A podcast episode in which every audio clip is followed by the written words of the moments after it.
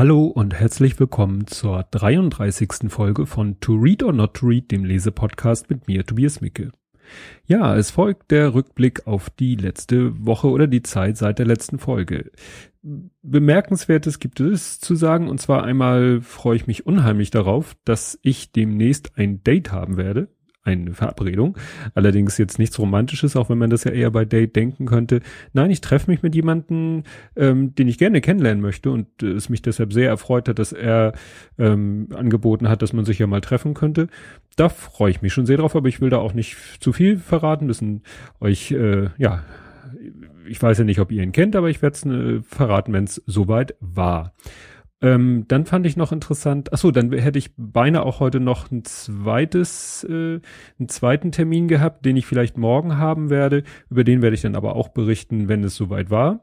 Und ähm, als drittes wollte ich noch erwähnen, dass ich sehr viel gehört habe in den letzten Tagen, weil äh, da, äh, sag ich mal, viel geliefert wurde an äh, Hörmaterial, den Podcast Kleines P, auf den ich gleich nochmal kommen werde. Also wer mal unbedingt äh, Nachschub braucht, äh, Kleines P ist ein Podcast von einem jungen Mann, was man an der Stimme nicht unbedingt erkennt ähm, von einem jungen Mann, der ist äh, 23 oder ist er jetzt 24 Ende Dezember geworden. Na, jedenfalls von einem jungen Mann, der nun eine Besonderheit hat, nämlich er leidet an einer, leidet, man soll das ja nicht sagen, er hat, er hat eine äh, Hautkrankheit, die jetzt aber nicht so ist wie Neurodermitis oder ich habe Akne, sondern schon ungefähr äh, drei Zehnerpotenzen heftiger. Aber er meistert das ganz toll und macht halt einen Podcast und äh, er hat nun gerade in den letzten drei Wochen, zwei Wochen äh, insgesamt, glaube ich, über acht Stunden rausgehauen und das ist doch äh, größtenteils sehr unterhaltsam. Komme ich, wie gesagt, gleich nochmal drauf. Jetzt kommen wir endlich zum Buch und das Buch heißt äh, In Liebe dein Dad. Das Buch ist erschienen oder auf Deutsch erschienen im September 2015. Ähm, ich sag mal den englischen Titel, weil da möchte ich zu dem Thema generell was sagen. Der Titel im Englischen heißt Napkin Notes Doppelpunkt, make lunch meaningful, life will follow. Und das ist ein wunderbares Beispiel, wie denn Buchtitel oder auch Kinotitel, wie gerne die beschissen übersetzt werden. Also ich habe da jetzt mal zwei Beispiele kurz. Es gibt diesen Film ähm, 96 Hours heißt er im Original der wurde dann auf Deutsch Taken genannt. Also ein englischer Titel wurde durch einen englischen Titel übersetzt, was dazu führte, als der zweite Teil rauskam, mussten sie ihn dann 96 Hours Taken 2 nennen oder jetzt Taken 3. Also ich werde auch einen Link in den Show Notes posten. Ich habe mal über einen anderen Film da auch über die Filmtitel äh, den Kopf geschüttelt. Ähm, also wirklich, es ist eine Katastrophe. Mittlerweile bekommen englische Filme im deutschen Verleih andere deutsche Titel. Also wie bescheuert ist das denn bitte? Und äh, es gibt das auch bei Büchern. Zum Beispiel bei äh, dem Buch von Stephen King. Äh, jeder kennt ja vielleicht von Stephen King das Buch S, im Englischen It. Und dann hat sich wohl der deutsche Verlag gedacht, na ja, dann nennen wir dieses andere Buch von ihnen im Deutschen einfach Sie, weil das so schön zu S passt. passt. Es heißt aber im Original nicht She, sondern Misery. Das ist das Buch, wo der Autor da von der etwas abgedrehten äh, Krankenschwester, ähm, naja, übel zugerichtet wird. Und es gibt's auch eben bei Buchtiteln und dieses Buch ist auch ein Beispiel dafür. Und deswegen habe ich das vorhin erwähnt, bei Kleines P äh, wurde sich auch darüber heftig aufgeregt, wie Kinotitel eben, äh, englische Kinotitel teilweise völlig bescheuert übersetzt werden. Das werde ich dann auch in den Show Notes verlinken. Äh, was ich irritierend fand bei Kleines P, da klingelte das Telefon bei dem einen dieser äh, letzten Folgen. Ich mache hier das Telefon immer aus. Also hm, nur mal so als Tipp für Podcaster, Telefon einfach stumm schalten. Also nicht nur das Handy, sondern auch das Schnurlos-Telefon. Ja, in diesem Fall ist es wirklich, äh, gebe ich zu, nicht so einfach, den Titel zu übersetzen. Also Napkin Notes kann man übersetzen mit servierten Notizen. Das trifft es zwar auf den Punkt genau, worum es geht, klingt aber komisch. Den Untertitel Make Lunch Meaningful, Life Will Follow, ja, mache das Essen bedeutungsvoll, das Leben wird folgen, auch schwer zu übersetzen, gebe ich zu. Wie der wie hier der Untertitel oder das, ja doch, ich nenne es Untertitel ähm, des Buches übersetzt wurde, das erzähle ich jetzt noch nicht, weil das nimmt nämlich ganz viel vorweg und das ist dann auch der erste Kritikpunkt. Ja, der Autor ist Garth Callaghan, wenn man das so ausspricht, die Übersetzerin Maya Überlefaff. Und das Buch habe ich als Weihnachtsgeschenk von meiner Frau bekommen. So, und nun steigen wir mal ein, worum geht's in dem Buch? Der Vater, es geht um einen Vater, der ist relativ jung Vater geworden, wenn ich das Nee, jetzt sage ich, du äh, streichen wir das. Ähm, bitte schneiden, bitte schneiden. Ähm, also ein Vater hat sie irgendwann mal angefangen, äh, seiner Tochter Nachrichten auf Servierten zu schreiben und weil er hat sie irgendwann mal da, den Job übernommen in der Familie, ihre Lunchbox fertig zu machen. Ne, ist ja auch in Amerika so. Kinder gehen zur Schule, kriegen für die Mitpause, kriegen sie eine Lunchbox mit einem Brot oder so und Obst, Gemüse, was auch immer. Und da legt er eben immer auch eine Serviette dazu und auf die schreibt er eine kleine Botschaft. Er beschreibt das auch ganz schön, dass er eben sagt, na ja, so in Kleinkindzeiten, da hat er eben noch viel Zeit für sie und als sie dann zur Schule kommt, er Arbeit, sie Schule, da bleibt dann nur noch wenig Zeit übrig und deswegen überlegt er sich so, mache ich doch immer kleine Sprüche, Zitate, was auch immer, auf die Servierte. Dann hat sie immer eine, denkt sie vielleicht an mich, wenn sie dann in der Pause ähm, ihr Pausenbrot isst. Hm, ja, nun, die Sprüche auf den Servierten, ja, das sind, muss man eben so sagen, so äh, auch klassische Text als Bildpostings im Web. Also dieses, ne, wie war das letztens wieder? Äh, lebe nicht dein, nee, träume nicht dein Leben, lebe dein Traum. Oder all diese schönen Sachen, die es da so gibt. Die teilweise ja von, was weiß ich, äh, unbekannt sind oder auch von berühmten Leuten. Also es ist auch hier so. Es sind teilweise Sachen, die er sich wohl selber ausgedacht hat, die er irgendwo mal aufgeschnappt hat oder die er eben, oder Zitate von berühmten Persönlichkeiten. Ja, das kann man, da kann man schon mal drüber geteilter Meinung sein, ob diese Sprüche nun wirklich sinnvoll sind oder nicht. In dem Buch ist es ganz schick gemacht, weil wirklich da so Servietten abgedruckt sind. Das ist natürlich nicht, das wurde nicht wirklich auf die Servietten geschrieben, aber die haben eben äh, so ein Foto von, also ein Stockfoto von der Serviette genommen und haben da dann in einer Schreibschrift äh, immer die Texte draufgeschrieben. Sieht ganz schick aus. Soweit, so gut. Nun kommen wir mal zu dem Untertitel. Der deutsche Untertitel verrät im Gegensatz zum Originaluntertitel eigentlich alles. Nämlich, er lautet, das Vermächtnis eines todkranken Vaters an seine Tochter. Und damit ist quasi alles gesagt. Diese Sprüche sollen nicht abfällig klingen, haben eben mit der, übernehmen irgendwann eine besondere Bedeutung, weil er dann irgendwann die Diagnose bekommt. Ähm, das mit 42 bekommt er die Diagnose Nierenkrebs was mit 42 schon, also er zieht den Schnitt nach unten, weil so früh bekommt man im Schnitt keinen Nierenkrebs. Hat er vielleicht irgendwie eine Veranlagung dazu. Das wird dann operiert, dann kriegt er später Prostatakrebs. Also der hat wirklich, der hat wirklich die Arschkarte gezogen.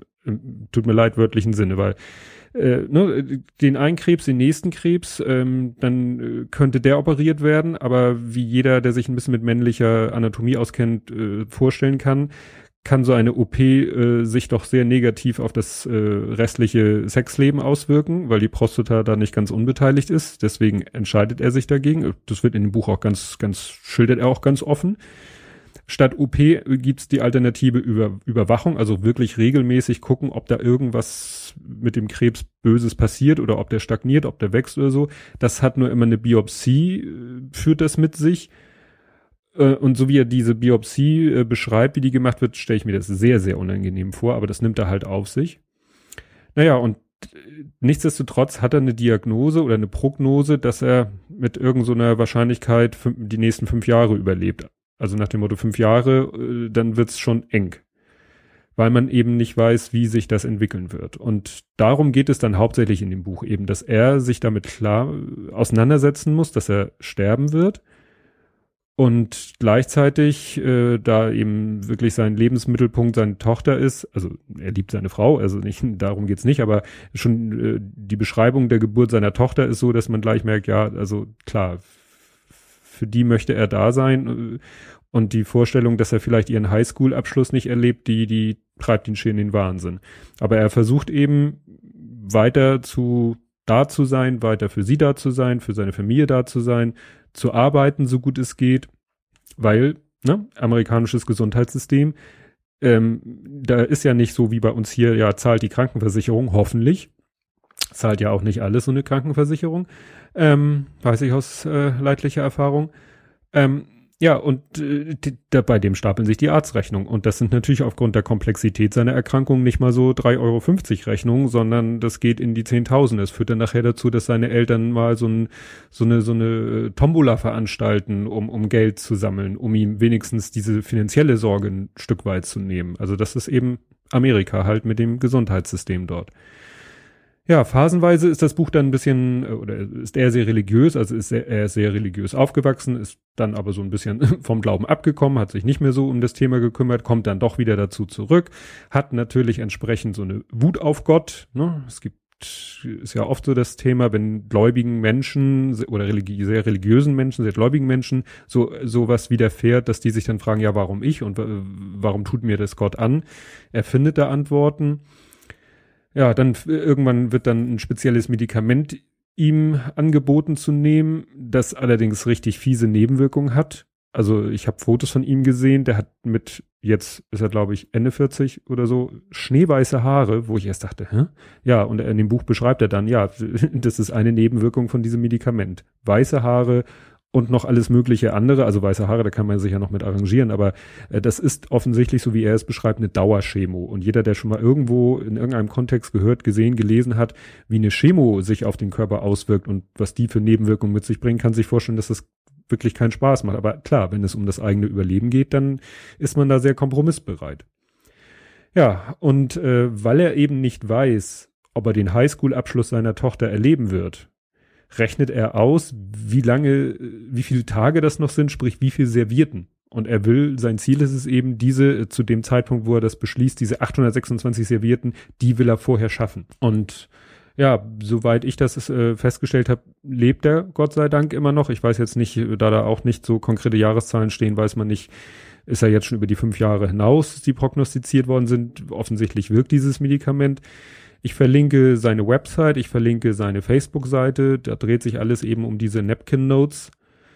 Ja, und äh, wie gesagt, diese Napkin Notes selber, klar, das sind diese klischeemäßigen Sprüche, die muss man natürlich dann immer unter dem Aspekt sehen, die schreibt eben ein todkranker Vater an seine Tochter. Das gibt dem eben eine ganz andere Bedeutung, als wenn irgendjemand so einen Spruch auf Facebook mit, mit äh, animierten Glitzergifs präsentiert oder teilt.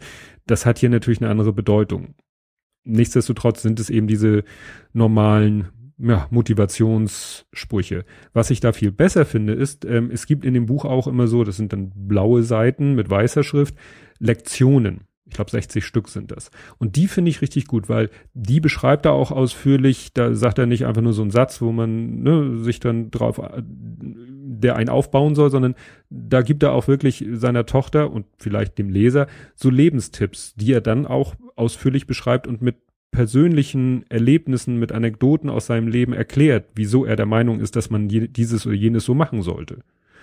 Das ist dann äh, unter dem Aspekt der, der, sag ich mal, vielleicht Lebensweisheit noch, noch das Beste. Ja, das Buch ist ganz, ganz hübsch aufgemacht. Das ist, also ich habe von meiner Frau die gebundene Ausgabe bekommen. Knirst so schön beim, wenn ich das hier aufblätter. Ähm, vielleicht ein bisschen kleine Schrift hätte man ein bisschen, ne, das Buch hat auch ein etwas ungewöhnliches, fast quadratisches Format, hätten ruhig ein bisschen größer sein können. Aber wie gesagt, der Druck ist sehr aufwendig, weil teilweise eben blaue Seiten mit weißer Schrift, äh, die Servierten, wie ich schon beschrieben habe. Das ist wirklich ganz schön gemacht mit so einem Schutzumschlag, der auch ganz hübsch gestaltet ist. Ähm, ob man es gut findet, äh, hat ein bisschen damit zu tun, ob man sich so auf diese, ja, diese Mentalität eines, äh, sag ich mal, todkranken Menschen einstellen möchte und dann auch aus seiner Sicht diese Sprüche sieht und nicht so aus der, sage ich mal, sehr rationalen Sicht, wie ich es vielleicht jetzt gerade etwas dargestellt habe. Ja, erschienen ist das Buch im Kösel Verlag, habe ich vorher noch nicht so gehört. Es gibt, wie gesagt, die gebundene Ausgabe und Kindle bei Amazon, also Kindle E-Book. Und das soll zu diesem Buch gewesen sein. Ähm, ja, zur nächsten Ausgabe kann ich schon mal sagen, es wird sicherlich was Altes werden, weil ich jetzt gerade wieder meine CT gelesen habe und es vielleicht nicht schaffe, ein neues Buch zu lesen. Ich muss mal, ich habe noch gar nicht auf meinen Stapel geguckt, was ich als nächstes lese. Also lasst euch überraschen. Diesmal kann ich keine konkrete Vorschau geben. Vielleicht kann ich nächstes Mal dann schon was erzählen über das Treffen nicht, aber vielleicht über den morgigen Termin, wenn er nicht ausfällt. Und ansonsten sehen wir uns, hören wir uns in einer Woche. Tschüss.